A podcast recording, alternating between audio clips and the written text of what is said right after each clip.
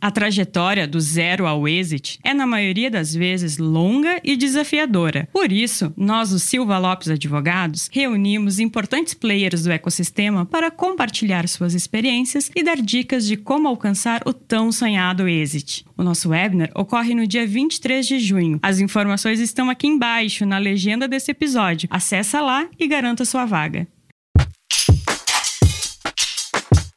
Startup Life, o seu podcast sobre negócios, tecnologia e inovação. Criado por Silva Lopes Advogados.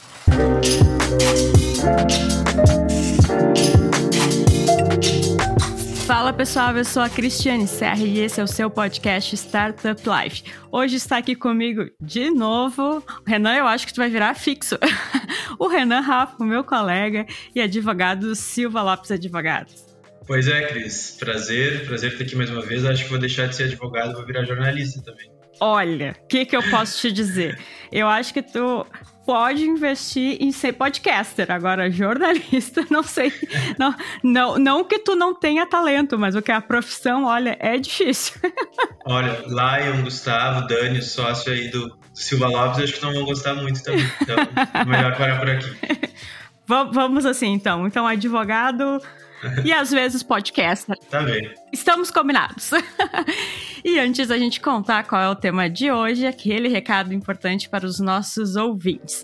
Não esqueça de acessar o portal startuplife.com.br para notícias e informações sobre o ecossistema e também nos seguir no Instagram, startuplifeoficial. Nos seguir no Spotify ou na sua plataforma de preferência. Então, tá dado o recado, vamos ao que interessa ao tema de hoje para logo iniciar o nosso debate. Renan, como aquele episódio de Health Techs deu muito sucesso, a gente está falando do assunto de novo. Pois é, se time que está ganhando não se mexe, né, Cris? Então, hoje trouxemos outras pessoas para colaborarem conosco sobre o tema. A gente tem aqui a Leidiane Fernandes da Vita. Oi, Leidiane, tudo bem? Oi, pessoal, boa noite. Primeiramente, gostaria de agradecer esse convite, super lisonjeada poder participar de um assunto que está tão quente nos dias de hoje, né? E não só por isso, mas de grande relevância. Obrigada pelo convite. Obrigado, Leidiane. E também, junto da Leidiane, está aqui conosco a Renata Bonaldi, da Slipap. Oi, Renata, tudo bem? Olá, pessoal, boa noite a todos, tudo bem? É um prazer estar aqui, obrigada pelo convite, Crise, né? Vai ser um bate-papo bem gostoso. Vamos lá. Duas super especialistas, então, para a gente conversar um pouco mais sobre health techs. Iniciando a nossa conversa, eu quero pedir para as nossas convidadas que elas contem um pouco mais do trabalho que elas desenvolvem em suas empresas. Bom, eu sou, sou a Renata, né? Sou uma das cofundadoras e CEO da SleepUp. A SleepUp é uma plataforma digital para tratamento e, e, monitoramento do sono, é tratamento de insônia. Né? Então, a gente nasceu para resolver a dor de milhões de pessoas que buscam por uma alternativa não farmacológica, né, acessível e eficaz para tratar insônia. E somos um aplicativo, né, e a gente tem aí diversos recursos de, de terapias digitais, principalmente, né, a gente tem alguns outros recursos de telemedicina também, de relaxamento e meditação, a gente tem testes clínicos. Então vai ser um prazer aí discutir um pouquinho mais sobre a área da saúde e a jornada do paciente. Boa noite, pessoal. Eu sou a Leidiane, eu sou head de regulatório aqui na Vita e vou falar de uma forma assim bem simplista, que eu acho que é, é traduz muito do que a Vita é. A gente é ser uma mãe. Então, é, somos muito focados na jornada do paciente. A gente tem um cuidado completo com ele, desde da entrada dele aqui como paciente mesmo, com atendimento, com um plano de saúde específico, especializado, com saúde ocupacional, com benefícios extras, com seguros de vida, enfim, é um pacote de benefícios, de serviços, onde o centro disso tudo é a jornada do paciente, é a saúde do paciente, o cuidado com o paciente. Legal, legal, pessoal. Obrigado pela apresentação. Vamos então dar início aqui à nossa conversa. E justamente aproveitando o gancho, eu queria fazer a nossa primeira pergunta focando bastante nessa questão relacionada à jornada do paciente. No primeiro episódio sobre Health Techs, a gente trouxe de forma mais geral o atual contexto do mercado de health techs, como essas empresas têm cada vez mais conquistado espaço no ecossistema de forma geral. Nesse episódio, a gente vai abordar então o relacionamento das empresas, das health techs, com os usuários, com os pacientes. Renata, então eu gostaria de começar perguntando para você o que, que significa na prática, na sua prática, no seu trabalho na SleepUp, como vocês põem em prática, qual o valor que vocês dão, qual a importância que tem uh, esse conceito de jornada do paciente. Não, claro, com certeza. A jornada do paciente é fundamental, né? É muito importante que as empresas conheçam do início ao fim todos os pontos de interação é, do paciente, né, ao longo da tecnologia, ao longo do serviço, desde o início, desde a da conscientização, do conhecimento ali da, da, da doença, da solução, até a, a, né, o, o, serviço propriamente dito e, e, no, e, o pós, né, o que acontece depois, o acompanhamento. Então a gente tem essa preocupação na SlipUp, né, a gente tem é, essa preocupação de entender né, qual que é a nossa persona, de entender qual que é o nosso público-alvo, de trazer esse público-alvo, é, trazer essa, essa conscientização, essa awareness, né, a gente tem aí é, mídias que explicam isso e trazem né, conteúdo educativo para atrair essas pessoas que buscam por um tratamento para insônia, né. A gente tem aí um dado muito interessante que insônia é uma das palavras mais buscadas no Google, né, então quer dizer que as pessoas não sabem onde procurar ajuda, elas buscam no Google o que fazer. Né? Então a gente traz né, informação, conteúdo através das mídias, de, de eventos, de feiras que a gente participa, para começar a conscientizar e a educar né, esse público para conhecer a SlipUp, né? E depois que ele conhece, ele entra na plataforma da SlipUp, a gente trabalha numa jornada também personalizada. Então ele preenche diversos é, testes clínicos, anamneses, e com base nisso, a gente personaliza a terapia digital. Né? Então, a gente trabalha bastante nesse ponto para justamente ter um, uma jornada aí fluida, uma jornada eficaz, uma jornada com alta adesão, engajamento. Isso é muito importante. Né? E, e no pós também, né? depois da terapia, que, que a gente, né, como que a gente mantém esse contato, essa interação, esse engajamento do paciente?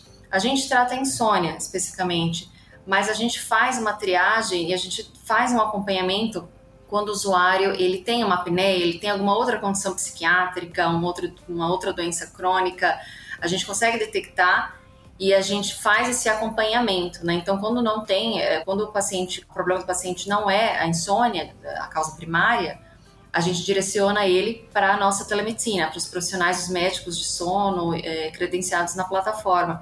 Então, dessa forma, a gente consegue trazer uma solução que seja extremamente personalizada e atenda, né, é, acompanhe a jornada é, nas diferentes fases. Né? Então, é, é, acho que esse é um ponto que eu acho é, importante e a gente faz muitos estudos também de, de UX, né, User Experience, que é muito importante capta feedback dos, dos usuários durante a jornada, na usabilidade, no serviço, né? Esse trabalho de design thinking, de empatia, é, é muito importante para a gente conhecer, né? Cada vez mais e deixar essa jornada fluida, né? Sem atrito, sem nenhum, nenhum problema, nenhuma, nenhuma dificuldade ali. Então, é, acho que esse é um ponto importante mesmo de sempre estar tá está fazendo pesquisas e, e né, entendendo a fundo esse paciente, as necessidades do, do paciente, né? Acho que, é, acho que é isso. É, Renata, é engraçado, porque assim, para a gente dessa área, a questão do NPS é um desafio, né? Acho que é o grande desafio da nossa realidade, sempre diminuir a, o NPS e tá mais, ter um atendimento, um serviço mais satisfatório possível. E a gente sabe que, infelizmente, a indústria hoje, farmacêutica de medicina, enfim, claro que não é a grande maioria, mas grande parte, é, virou um comércio. Então, eu particularmente tenho vários casos concretos, vários dos nossos pacientes também. Então, é aquela questão de reembolso exacerbado, muito dinheiro, o médico precisa ganhar muito mais do que 150 reais numa consulta. Então, te coloca quatro ou cinco consultas, vários exames desnecessários. E isso eu acho que é um ponto muito complicado, porque para gente que é leigo, a gente fica inclusive preocupado, né? Ah, você precisa fazer tais, tais, tais. Nossa, será que eu tô com algum problema sério? E às vezes não é isso, às vezes essa não é a realidade. Enfim, mas você, ele precisa injetar de alguma forma alguns recursos é, no trabalho, né? E eu acho que o cuidado centrado no paciente ele tem um outro viés. Eu acho que parte muito da prevenção, acho que da educação, da conscientização do paciente. Já tivemos casos aqui concretos de tentativa de suicídio, de uma pessoa que fez bariátrica e queria arrancar, queria rasgar a pele, arrancar os, os grampos que eles dão, né? Porque a pessoa ficou meio. Então a enfermeira por telefone consegue acalmar, conversar, conscientizar. E aí eu acho que vem muito daí. E uma outra coisa que, voltando muito para nossa área tecnológica, que eu acho que é muito importante, é a unificação, sabe, dos dados do paciente, dos dados de exame, dos dados médicos, dos dados de sintomas, porque falando por mim, acho que vocês concordam, mas é horrível a gente passar por vários médicos da mesma clínica e ele te perguntar as mesmas coisas, você contar a mesma história e falar dos mesmos exames numa mesma rede de atendimento. Então, o sonho assim de consumo, eu acho que seria você ter isso tudo, principalmente se fosse no celular, né, assim, na palma da mão, para que tivesse tudo unificado numa mesma plataforma, no mesmo lugar eu acho que é um grande objetivo e, e isso daria uma certa segurança e mais satisfação para os pacientes, para as pessoas, para os beneficiários, as vidas, enfim. E além disso, acho também que a gente tem um desafio enquanto tecnológicos de é, conseguir rastrear e acompanhar as doenças e às vezes de uma forma até mais rápida do que ela possa evoluir. Então, a partir do momento que você tem uma equipe médica muito bem capacitada, eu acho que é possível dele ir acompanhando a evolução que está acontecendo, discutir com outros médicos e ver de fato o que é necessário para que você não chegue lá e fale, não tem mais jeito, está evoluído, fazer cirurgia, quimioterapia, enfim. Isso também parte muito dos profissionais hoje. A Leidiane trouxe já um pouquinho dos benefícios né, dessa digitalização do processo envolvendo a saúde.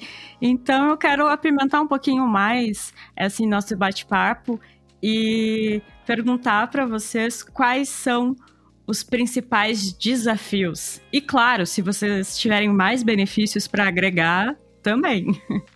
Sim, eu, bom, existem né, inúmeros benefícios aí na, na digitalização da, da jornada, né? A gente acho que essa é uma consequência, né, querendo ou não positiva do que a gente está vivendo, né? De a gente não precisar se deslocar, né, para as clínicas para fazer um atendimento, né, a telemedicina, você poder agendar consultas no celular, é, você não precisar é, às vezes realizar né, exames desnecessários, não precisar se deslocar e, e, é tudo tudo mais automatizado, mais acessível, né? Então, com certeza isso é, é fundamental e ajuda muito até para para a questão de segurança, né? Evitar ali exposição à doença. Para que, que a gente vai no hospital fazer uma consulta, né? Correr um risco de pegar alguma coisa, sendo que eu posso fazer em casa, se de forma segura.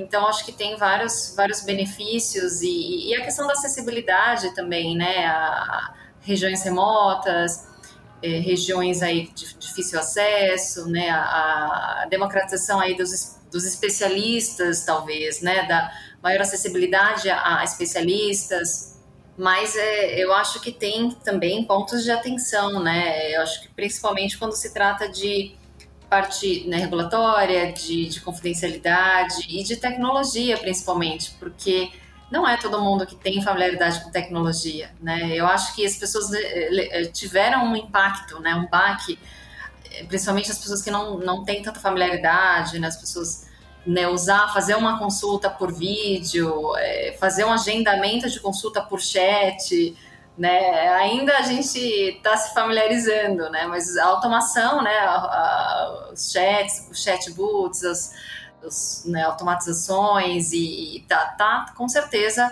está aumentando cada vez mais, mas ainda assim existe uma diferença muito grande de inclusão, né? Nesse ponto, quando se trata de deficiências, né, deficiências visuais e outros tipos de, de deficiências. Eu acho que essa, tem esse desafio da acessibilidade, do, da, da, adoção de tecnologia, e, enfim, da confidencialidade, né, até para consultas com psicólogo. Você não sabe se você está falando com seu psicólogo e tem alguém do lado dele ouvindo o que você está falando, né? Às vezes você quer ter uma privacidade, você quer conversar com seu psicólogo, mas você não quer que seu marido, sua esposa ouça o que você está falando. Então tem alguns desafios aí, até, até pela questão da regulamentação, né? Será que o que a gente está usando, essas tecnologias, elas são seguras? Elas, né? Então acho que tem muita coisa ainda para para se discutir e se aprimorar em relação a isso. É, até pegando um gancho no, na sua fala aqui final, a minha expertise é muito nessa área, né? Então, como a gente tem muitas especialidades, eu preciso estudar a fundo psicologia, nutrição, a medicina, cirurgia, internação, tudo que pode, o que não pode, o que, que um órgão proíbe, que o outro facilita. Então, para você que também trabalha com telemedicina, você sabe que, embora a gente teve essa portaria, que o decreto que é, facilitou o uso. Alguns conselhos de classe autorizam, outros já têm mais resistência, então não basta só você ter a telemedicina, basta que aquele conselho te autorize como profissional fazer atendimento remoto. Não só isso, se você é de São Paulo e atende um paciente no Rio de Janeiro, em tese, pela regra regulatória, você deveria ter uma inscrição secundária naquele estado. Então, imagina se você tiver inscrição secundária no país inteiro, é impossível. Então, vai chegar um momento que todas essas regras regulatórias elas vão precisar ser um pouco flexibilizadas, até em prol da sociedade mesma, né? Porque a sociedade precisa disso. Grande experiência a gente tem com o Uber, por exemplo, que foi uma quebra de paradigma enorme por conta da sociedade do uso, a gente não conseguia mais ficar sem, enfim, acredito que a gente vai chegar lá tem alguns passinhos para percorrer. E outra coisa que eu acho assim que é muito no centro dos desafios e que eu enxergo assim como primordial é a questão da acessibilidade, que a Renata também comentou. É muito complicado, porque assim, acredito que nosso objetivo sempre vai ser mudar a saúde do Brasil, isso é fato, é mudar a saúde do Brasil. Só que a gente vive numa bolha, né? E quando você fala de pessoas que moram em interiores, bem desprovido de infraestrutura, essas pessoas não têm condições, às vezes, nem de ter acesso remoto, nem de ter uma consulta online, que seria mais fácil do que ter médico, porque às vezes não tem nem unidade de saúde lá básica para atendimento. Mas eu já peguei um paciente, por exemplo, que ele falou assim: eu só tenho 3G no meu celular para WhatsApp. Eu não consigo acessar esse link que você está me mandando, porque meu, minha internet só funciona por WhatsApp. E assim, é, é, de rasgar o coração, né? A, a, gente sente aquela necessidade de ajudar, de fazer alguma coisa, mas a gente ainda tem vários empecilhos e pedras ainda assim no meio do caminho. Eu acho que a tecnologia ampliou muito essa acessibilidade, facilitou muito, mas ainda tem muito o que acontecer. A gente tem muito, muita promessa aí para cumprir ainda. Eu acredito que a gente consegue. Legal, pessoal. É, de fato, ouvindo vocês falarem algum, algumas coisas me vieram muito à cabeça da importância assim de alguns pontos que vocês trouxeram. Primeiro, quando retomando ali a questão da importância, né, de se dar o devido valor à jornada do paciente, uh, me ative muito a fala de vocês no sentido da importância de se dar um tratamento personalizado individualizado para cada paciente, né? De que não se basta estipular condutas e procedimentos padrões, que obviamente também tem a sua importância, mas que isso já não é mais suficiente, né? E principalmente eu imagino quando a gente está falando de saúde, que é um tema tão sensível e que desperta tantos sentimentos assim complexos e, e fortes, né, nas pessoas. Justamente nesse sentido, eu, eu queria saber de vocês como tem sido a experiência de quebrar essa barreira que muitas vezes o digital, por ser algo novo, uma realidade nova para muitas pessoas, como quebrar essa barreira da desconfiança, né, em relação a essas tecnologias que fogem dos meios tradicionais de tratamento em âmbito de saúde. Vocês enfrentam, vocês já perceberam na experiência concreta de vocês, às vezes, uma resistência, uma desconfiança, uma resignação por parte dos usuários? E se sim, como vocês uh, buscam trabalhar para demonstrar para os usuários, para os pacientes, que sim, é novo, é diferente daquilo que se está acostumado, mas é confiável, pode trazer benefícios ainda maiores para aquelas pessoas ou para aquelas companhias? Renan, eu acho esse desafio de quebrar esse paradigma cara, sensacional. Eu acho que é o que me mais brilha o olho e que mais me faz feliz aqui dentro dessa área de saúde. Porque, de fato, é um, é um desafio, mas eu acho que pra gente que está nessa área, é, além de desafio, é um grande propósito, né? Então, eu adoro esse desafio. E assim, o nosso atendimento é muito humanizado, né? A gente não trabalha com robô, nem com chatbox, tudo é com pessoas mesmo fazendo atendimento. Então, assim, já aconteceu situações da pessoa não confiar, não entender ou não conseguir. E nesses, nessas ocasiões, sempre a pessoa pega o telefone, liga e ensina passo a passo, explica se precisar, faz por vídeo. Não só com o paciente, tá? Mas com o médico também. A gente tem um software de prontuário eletrônico, a gente tem mais de 15 mil médicos na nossa base, então tem médicos menores, clínicas menores, até médico profissional liberal, que eles não têm certa segurança ainda, familiaridade, principalmente com telemedicina. Então, normalmente uma pessoa liga, na época que era presencial, até chegar, chegava aí lá presencialmente, explica, mostra, mas existe muita resistência em todos os campos, em todas as áreas, e a gente como startup, né, nós todos somos muito disruptivos, então, no, no meu caso, assim, prático, a gente tem muito relacionamento com operadoras, e todos sabemos que operador, eles são mais, assim, certinhos, mais, né, e aí a gente chega com produtos novos, ideias novas, vamos fazer isso, vamos fazer aquilo. Não, calma, como vai fazer isso? Né? Assim que funciona, isso nunca foi assim. A regulação não permite não, vamos quebrar esses paradigmas, a gente consegue, então tem que mostrar número, mostrar gráfico, mostrar que é possível. E aí a gente começa pequenininho, a gente começou com uma operadora só, e aí eles falaram, vou dar uma chance. O contrato foi extremamente prejudicial para a Vita, foi todo qualquer responsabilidade seria nossa. A gente aceitou, óbvio, que era a nossa primeira oportunidade. Hoje são super parceiros, hoje a gente já ampliou a rede de atendimento, já ampliou a questão de valores de produtos, temos outros produtos com eles. E eles são muito parceiros, eles falam, não, a gente quer aprender com vocês, a gente está criando uma célula que agora é de inovação. Então é muito legal, mas é um passinho de cada vez, realmente baby steps e com a operadora, com os médicos, com hospitais e com os pacientes. Com todos eles tem esse tipo de dificuldade, é bem comum. Eu não sei como a Renata lida no dia a dia dela. É, não, com certeza. É, essa disrupção aí, ela é na, no ecossistema de saúde todo, né? Desde a, a área de saúde, ela é, né? Ela sempre tendeu a ser conservadora, né? Com a pandemia agora as coisas mudaram um pouco, mas ela é uma das áreas mais, a área da saúde é uma das áreas mais conservadoras, altamente reguladas. E o nosso desafio da SleepUp, ele é gigantesco, porque a gente traz uma terapia digital, a gente traz um software as medical device, a gente traz um produto que é uma, um remédio digital, né? É, é, então é extremamente disruptivo e, e, esse é um grande desafio para a gente. A gente tem até né, dificuldade de explicar como funciona. Então, o nosso software ele substitui uma terapia cognitiva comportamental, por exemplo.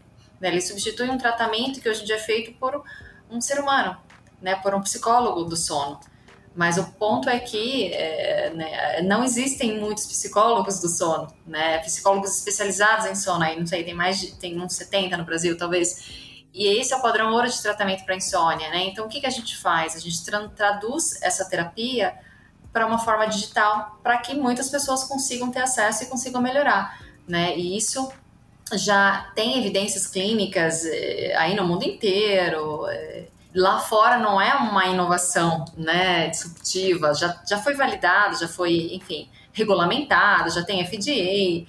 É, então, né, respondendo a, a pergunta do Renan, a gente se respalda nas evidências clínicas, na regulamentação, na Anvisa, e dessa forma a gente consegue mais credibilidade do sistema, do sistema de saúde, dos pacientes, e eles precisam ver que funciona, né? Eles precisam testar, eles precisam entender. Então a gente precisa traduzir essa tecnologia para que ela fique é, simples, intuitiva. Então a gente tem um desafio enorme de traduzir um software, de fazer um, né, um software que é, seja extremamente intuitivo e, e eficaz. Então é, a gente está né, tá fazendo a, a, notificação da Anvisa, a gente está submetendo para a Anvisa e, e, e somos pioneiras aí na área de terapias digitais.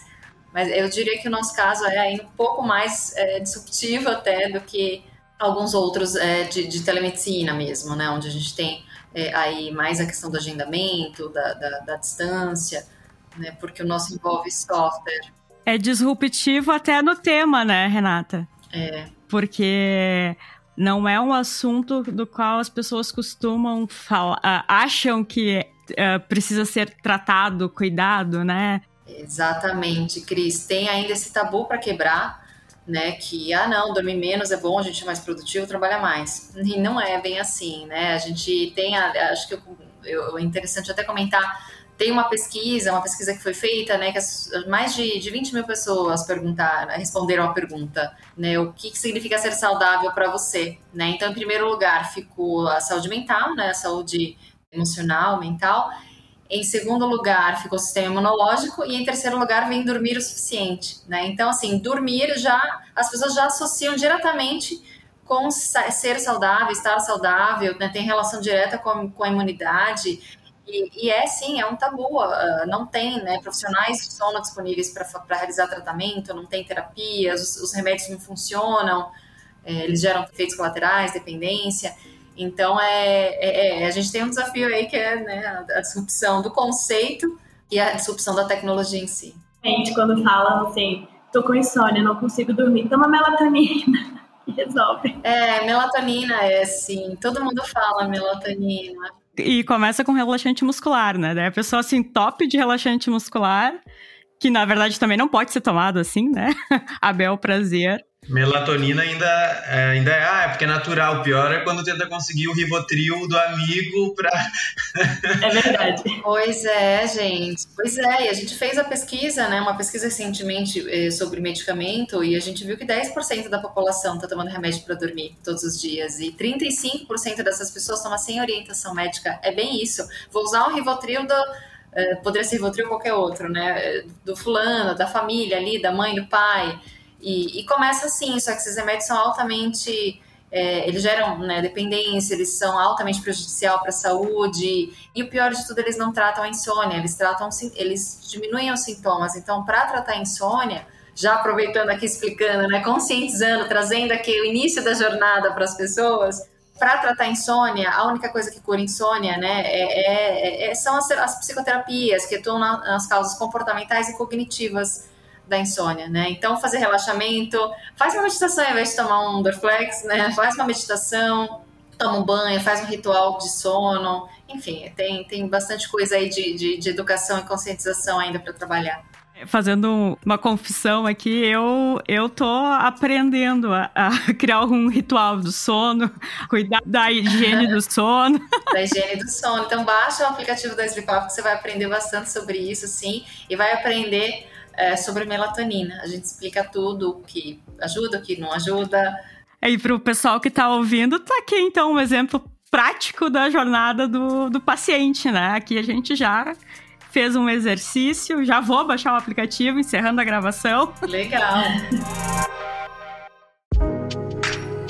E eu acho que, que a gente tem aqui um exemplo prático sobre dois, duas perspectivas diferentes, né? O positivo, que é justamente isso que a, que a Leidiane e a Renata estão nos trazendo, de, de ser, de buscar dar ferramentas de empoderamento, de conscientização para os pacientes, para os usuários, mas o contrário também, né? Porque essas práticas nocivas que são adotadas aí por tantas pessoas, já pega um remédio de um conhecido ou usa um remédio que é para outra coisa, para dormir, por exemplo, é muito também, me parece, que resultado e reflexo de uma jornada de paciente, digamos assim, frustrada ao longo da vida, né, de experiências anteriores que não foram capazes de mostrar para os pacientes, de mostrar para as pessoas o, que elas de fato precisam, o que elas podem fazer com os problemas que, que, que elas têm, né? É, eu acho que tem um gancho aí que você falou tudo.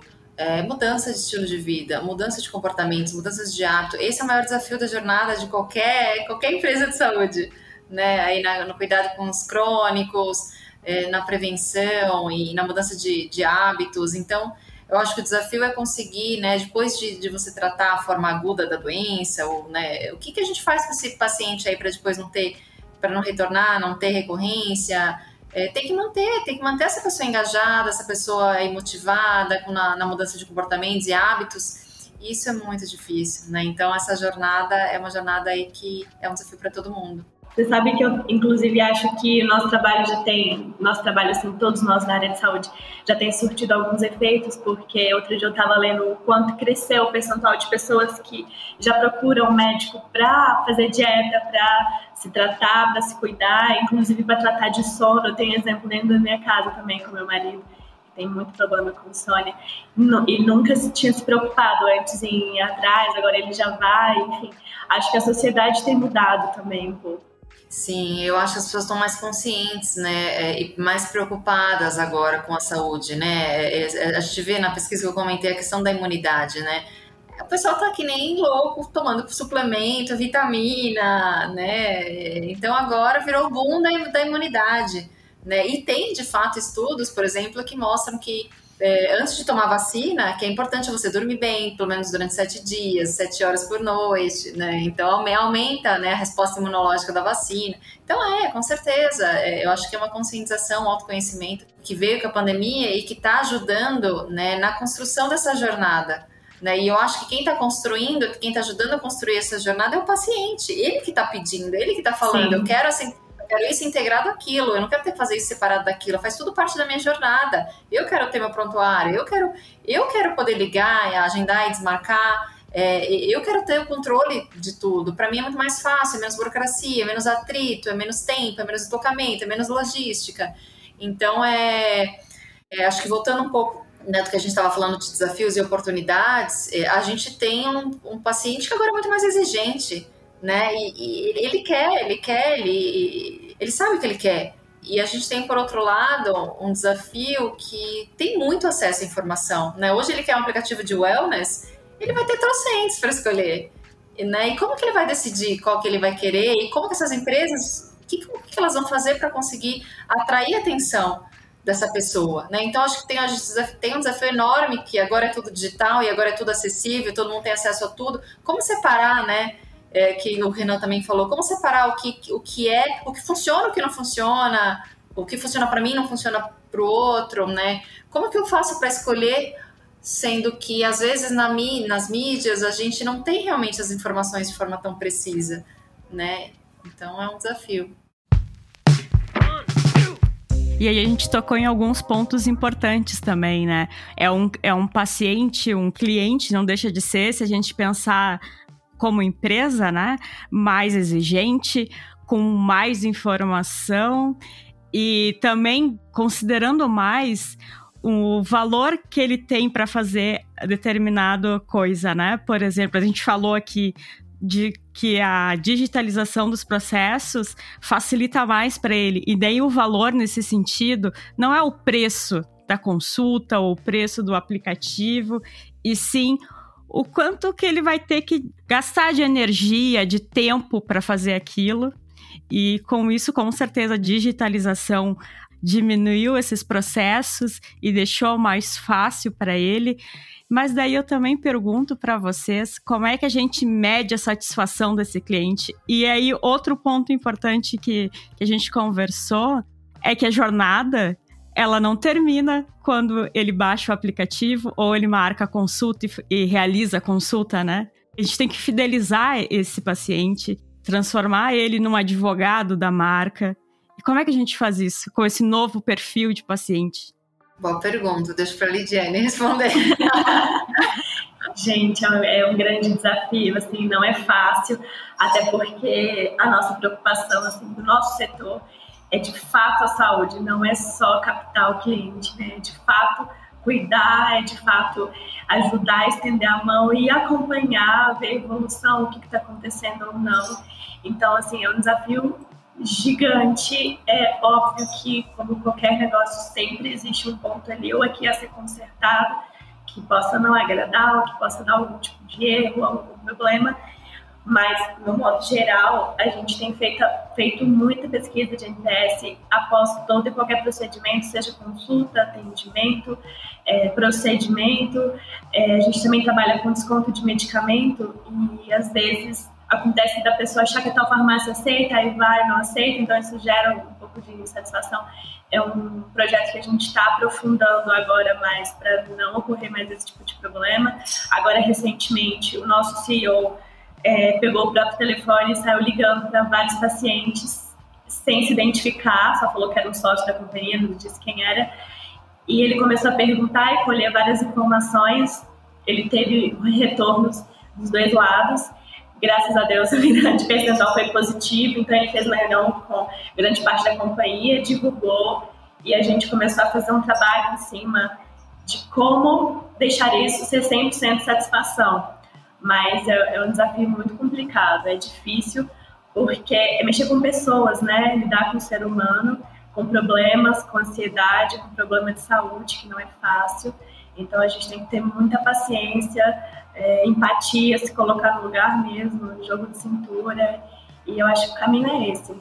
Eu vou acrescentar só um outro ponto, uma outra perspectiva, né? Concordo totalmente com tudo que a Lidiane falou, e acrescento só a perspectiva da marca, né? Da responsabilidade social, é, a questão da sustentabilidade. Então, cada vez mais as empresas estão sendo cobradas né, para se posicionar em relação a ESG, né, toda a parte de governança, responsabilidade social, inclusão, né, sustentabilidade. Então, eu acho que é, isso acho que está tá diferenciando um pouco, talvez, as empresas. Né? A, gente não pode deixar de falar de, de, da influência que tem, né, de influenciadores, da mídia. É, hoje em dia, todo mundo tem acesso a tudo. Então, acaba que isso afeta na decisão né, do, do, do paciente, para quem que ele vai, quem que, quem que eu confio mais, quem que é mais transparente. Então, é, acho que esse é um ponto, né, além, lógico, das pesquisas, NPS, tudo isso, com certeza é, geram, geram confiança. Acho que confiança né, é uma coisa que é uma palavra muito importante aí. É, você tocou no assunto antes, um pouco mais cedo, e o Renan vai me entender muito como advogado, mas eu acho que a confiança na proteção de dados, ainda mais quando são sensíveis, é, também é essencial. Eu, como consumidora, não faria uma telemedicina ou qualquer outra coisa se não tivesse um termo lá para eu ler entender como eles tratam, eu leio mesmo e educo toda a minha família, amigos, minha rede, meu círculo todo. Todo mundo precisa ler termos e condições de uso, pelo amor de Deus, não clica sem ler. E eu acho que isso passa muita confiança, porque eu sou bem chata com dados, eu não gosto dos meus dados que, assim, né, são meus, circulando de forma inapropriada. Para mim é um, grande plus, assim, as empresas que estão adequadas com a LGPD. Sem dúvidas. E obviamente esse é um assunto que está em voga, que está em alta por toda essa discussão recente. Vai entrar em vigor LGPD? Não vai? Quando vai entrar? As empresas, as empresas estão adequadas ou não? O que, que significa estar adequado ou não? E é um tema que, que ainda tem muitos, muitas interrogações ainda não respondidas, né? Ninguém tem uma resposta, ninguém tem uma bala de prata para todas as perguntas que envolvem essa questão de tratamento de dados. E ao mesmo tempo, as pessoas, ainda as pessoas leigas que não têm tanto contato com legislação, por estarem escutando tanto sobre esse assunto, também estão começando a se preocupar. Também estão querendo saber o que estão fazendo com os meus dados, o que, que essa empresa que está pegando toda essa, essa quantidade gigantesca de informações sobre mim, o que, que eles vão fazer com isso? E a gente pode trazer isso para a realidade aqui das health techs, né, que pegam dados muitas vezes extremamente sensíveis. Qual é o tratamento que está sendo dado a esses dados? Como está sendo tratado esses dados? E as empresas se posicionarem e darem respostas para os usuários, darem a segurança de que, bom, nós, enquanto empresa, tratamos os dados de vocês de acordo com a prescrição legal, de acordo com as melhores práticas de mercado, é, é de extrema importância não só para se prevenir do ponto de vista legal, né, caso surja qualquer incidente aí, mas também para dá para o cliente a segurança, a garantia, a, a sensação que ele busca de que ele está sendo levado a sério, né? De que está sendo levado a sério aquele tratamento, aquela consulta que ele está fazendo, que está sendo respeitado o sigilo, enfim. Que ele está no centro, né? É, tudo isso tem a ver com a jornada do paciente de alguma forma, né? Porque as pessoas, o paciente, exige, eu acho, e com toda razão, hoje, que ele seja o centro, que se preocupem com ele, e não só ele que tem que se adequar ao médico, ou ao terapeuta, ou à clínica, ao contrário. E a, lei, a legislação e a regulação também está, inevitavelmente, tendo que escorrer por esse lado, né? De dar as respostas que os pacientes pedem, que a sociedade como um todo está pedindo. É, eu entendo que estar adequado vai muito além de você ter políticas, de disponibilizar políticas em sites, de estar preparado para a MDP bater na sua porta e você mostrar a documentação. Eu acho que aquela prática ali do dia a dia, aquela preocupação quando eu vejo as pessoas engajadas em falar cuidado, que isso está sensível. Às vezes, assim, as pessoas perguntam como está a questão da saúde de alguém, fulano de tal. Calma, LGPD, eu, eu, preciso pensar se eu posso te dizer, deixa eu pensar um pouco. Então, assim, eu acho sensacional, eu recebo muitas perguntas na prática sobre esse tema, muito mesmo, assim, umas 5, 6 por dia. Tá acontecendo isso, aquilo, outro, eu posso falar, eu posso fazer? E acontece também do paciente perguntar, às vezes, para o médico, ou para a enfermeira, ou para o atendente, sobre aquilo da lista correto, se está dentro da LGPD, eles me ligam e perguntam posso fazer assim, tá correto, enfim. É muito legal de ver isso, porque é, depois daquele vazamento da Serasa, eu acho que ficou todo mundo muito espantado, né? Porque a gente tá, a gente é um grãozinho de areia, assim, perto de uma sociedade gigante, mas, poxa, o meu dado que está sendo exposto ali também. Então, é, tem males que vêm para bem, né? É bom acontecer o caos para as pessoas se conscientizarem. E a importância, eu acho, também da, da transparência, né? Porque a, ninguém consegue garantir 100% de segurança, por exemplo, no que diz respeito à proteção de dados. Ainda que tu adote as melhores práticas de mercado, vai existir um risco ao qual tu sempre vai estar exposto.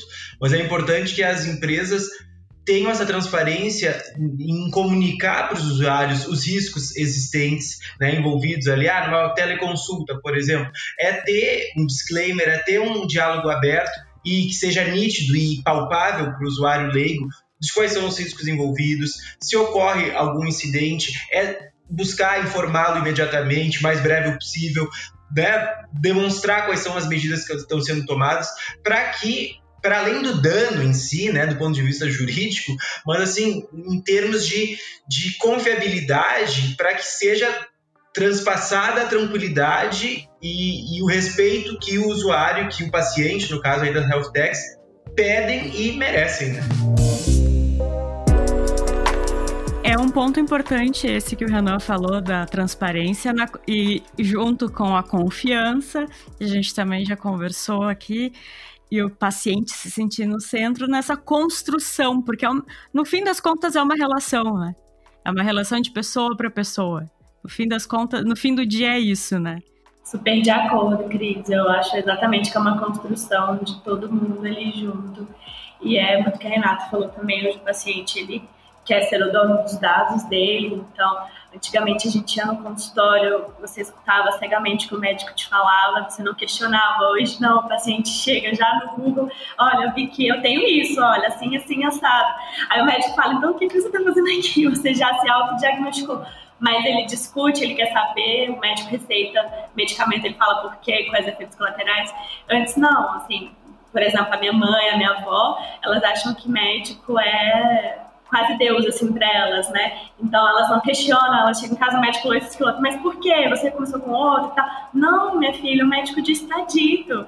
Então hoje a gente precisa ser questionador, sim, tem que ser inconformado, a gente precisa lutar pela nossa saúde, que essa pandemia mostrou pra gente que ela não tá valendo muita coisa, né? De um dia para outro, qualquer coisa pode acontecer com a gente. Então, é, temos mesmo, enquanto vidas e, e, usuários do sistema, que questionar, brigar e, correr atrás. E antes da gente fazer então a nossa perguntinha final, eu quero deixar uma dica para os nossos ouvintes. Nós temos episódios sobre LGPD, sobre NPS que foi falado aqui também, sobre Customer Centric também, e eu acho que isso, então, pessoal que está ouvindo, quando encerrar esse episódio, corre ali na nossa lista de episódios que tem esses assuntos também.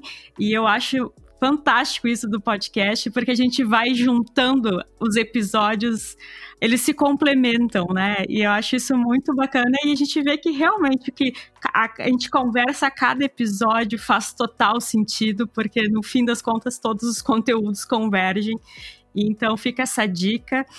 E agora eu quero provocar as nossas convidadas para um exercício, digamos, de futurologia. Mas a gente aqui, a gente não cobra depois, viu? A gente entende que futurologia, que previsão, é previsão, senão a gente ia pedir para vocês uma afirmação, né? E não uma previsão. Mas a gente quer saber de vocês quais são as tendências para o mercado de health tech e para a jornada do paciente, tudo isso que a gente vem conversando. Olha, eu como área de regulatório, poderia dizer que uma das maiores tendências assim, é a regulação. Acho que a gente tem bastante a evoluir, embora uma visão mais externa seja de que não haja grandes impactos, mas tem muitas barreiras e para gente que quer ser empresa tecnológica com atendimento remoto, online, e tem muitos serviços que às vezes a gente executa sem existir uma empresa física. Isso não só na saúde, tá? Mas hoje acontece muito com serviço, com restaurante, com iFood, por exemplo, lanchonete que faz dentro de casa, vai food entrega, então ele não tem estabelecimento físico ali para ter licenças de Anvisa, então em todas as áreas. Acho que a regulação é uma grande pendência eu acho que tem muitos projetos muito bons empacados ainda por conta de regulação. É, alguns estão sendo tocados numa grande massa de forma ilegal, se for sendo considerado pela regulação, não está totalmente correto. E outro dia eu fui entrar com um pedido de alvará na, na Anvisa para um laboratório, para a gente ver uma questão de laboratório, e eu expliquei para ele, o laboratório físico não existe, ele é, ele é virtual. A enfermeira vai na sua casa, coleta o seu sangue e já manda a amostra para outro laboratório executar. Então, como que, você vai fiscalizar a minha instalação? Eu não tenho instalação. Isso é uma modernidade, enfim, é algo que para eles é novo e eles ficaram, mas como? Eu não, consigo entender como é que você vai fazer isso. Então, para mim, eu acho que a maior pendência ela é regulatória. É, eu, eu, eu tenho essa dor, essa é a minha dor também agora, porque a gente está fazendo lá a, a, notificação da Anvisa, só que a gente é virtual, né? A gente, desenvolvedor de software, né? É, pode ter, claro, um ambiente físico, mas o nosso, por exemplo, é virtual, né? Em função da pandemia. Então, você não consegue ter uma alvará da vigilância sanitária, né? Então, é, esse, esse, é, esse é um problema que a gente está enfrentando. E sim, muitas das tecnologias que estão surgindo, principalmente do, do ponto de vista de software e na área da saúde, vão precisar ser regulados. E esse é um desafio. Mas a, as outras coisas que eu acho que, que com certeza estão né, vindo, já estão aí, é, são os vários P's né, que a gente fala, né? Prevenção, predição, personalização, é, prevenção, né, já falei também. Então, é a gente poder né, se prevenir, poder prevenir, poder personalizar esses tratamentos, né, para torná-los cada vez mais eficazes, com maior engajamento, maior assertividade. E descentralização, né, é, de sempre trazer a solução mais próxima do usuário, tirar ela do sistema de saúde, é, né, até descentralizar a questão dos dados, do poder dos dados, né, da, do tratamento em si. A gente vê aí grandes movimentos de planos de saúde, né, descentralizando, vários surgindo, né, a gente enfim, é, e as tecnologias digitais, elas vão com, com certeza continuar aparecendo aí para tratar doenças crônicas, é, para tirar a sobrecarga do sistema de saúde, para trazer a solução para a palma da mão das pessoas. Então, tem aí já exames que você faz pelo celular, né? Tudo aí de forma digital. Então, acho que essa, essa é uma tendência, né? Os hospitais 100% virtuais, é, os, os, super aplicativos, marketplace que incluem tudo, a jornada inteira, né? Você compra, você paga, você, você usa o sistema de saúde, é tudo, tudo um único aplicativo. Então, tá tudo muito, né? Acaba aqui convergindo, se resumindo a, a tecnologias ali que estão na palma da mão, né? Que estão ali no celular. É. Outro dia eu estava vendo uma palestra do CEO da Kaiser, a Kaiser é aquele instituto médico que tem nos Estados Unidos, né? Enorme. E ele falou: Eu tenho certeza que a saúde, quem vai transformar a saúde são startups. Não vão ser hospitais, não vão ser operadoras e não são empresas grandes, vai ser alguém pequeno e muito disruptivo. Eu achei muito legal, porque é nisso que a gente acredita. É, é com certeza. Essa é a nossa batalha do dia a dia, trazer essa, essa disrupção que vem para é, melhorar, né? Melhorar sempre o que a gente acredita que melhora, e lógico, sempre o objetivo é trazer um benefício para o usuário, para o sistema. Então é isso aí. Então, com essa missão né, das Health Techs, a gente vai encerrando este episódio. Eu quero agradecer muito as nossas convidadas. Leidiane, muito obrigada. Esse é o momento que Tu, a, a, gente brinca que é o momento do jabá, né? Pode, ou do merchan, pode chamar como quiser também, mas é o momento de deixar os seus contatos, dizer onde o pessoal pode te encontrar, encontrar a Vita. Certo. É, gente, é, estou super à disposição e super aberta para conversar mais sobre o tema, sobre o assunto. A Vita, por si, ela é uma empresa que adoram networking, que adoram fazer parcerias, conhecer pessoas e empresas. A gente tem grandes parceiros aqui, Health Techs também, não, também que não são grandes empresas também é, mais consolidadas e inclusive é, multinacionais, enfim. A gente preza muito pela parceria e estamos abertos totalmente. É, a gente tem uma, um portfólio muito grande, envolve corretagem, administração de benefícios, seguros civis, como seguradora mesmo, atendimento médico, telemedicina. Então tem bastante coisa, é até difícil falar assim no podcast, porque é muito assunto e são atividades que todas elas se unem com um propósito único, que é de realmente entregar o máximo de cuidado, colocar o paciente ali no centro do atendimento, da forma mais digital, eletrônica possível, na palma da mão, por meio do aplicativo. E é um grande desafio. É, a Vita tem Instagram, LinkedIn, tem o meu também, se alguém quiser começar. Renata, se quiser trocar ideia depois sobre a Anvisa, já estou com vários dossiês e ensinamentos aqui, eu posso tentar contribuir Nossa, com você. Nossa, então vamos com certeza. Nossa, já vamos marcar amanhã, porque realmente eu vou precisar sim, viu? Obrigada pela. Pois é. Estou super à disposição e acho que quando a gente faz as coisas assim por paixão, não existe empecilho, não existe regra, não tem norma regulatória que para a gente, né? E os meus contatos é Leidiane Fernandes no LinkedIn, no Instagram é Leide, e estou super à disposição, gente. Muito obrigada mais uma vez por esse convite. Obrigada. E Renata, muito obrigada também pela tua participação. E conta aí para o pessoal que tem insônia, que quer dormir bem, como te acha, como acha o aplicativo de vocês. Claro, com certeza. Né? Obrigada novamente, Cris e Renan, pela oportunidade. Né? Foi um prazer bater um papo né, sobre um tema que, que a gente gosta tanto. A Sleepup tá na Play Store, tá na Apple Store. Nosso site é sleepup.com.br. A gente está também na, na, no LinkedIn, no Instagram, Sleepup.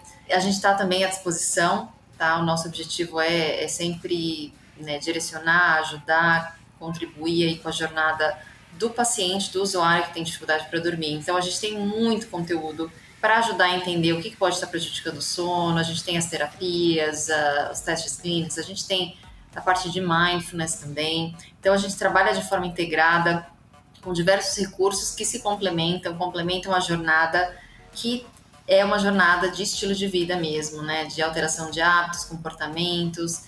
Então, se você tem, né? Agora explicando um pouquinho a definição de insônia, insônia crônica, né? Se você não consegue dormir por mais de três vezes na semana, faz mais de três meses que você está com esse problema, é, você, é bem provável que você esteja com uma insônia crônica, né? Então, vai atrás, vai atrás de ajuda. A restrição do sono ela, ela tem um impacto muito forte na saúde, nos relacionamentos, no humor, na produtividade, né? Então saiba que sim, pode existir um problema. Dormir menos de seis horas por dia é um problema para a saúde e, não deixa isso passar não, né? Porque isso pode te trazer uma doença crônica aí no longo prazo.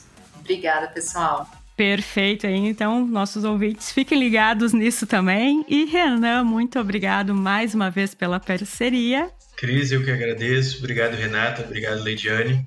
Um prazer ter conversado aqui com vocês sobre um tema tão importante e que tem tanto, tanto a ser explorado. Né? Muito obrigado e sempre à disposição. Até o próximo episódio.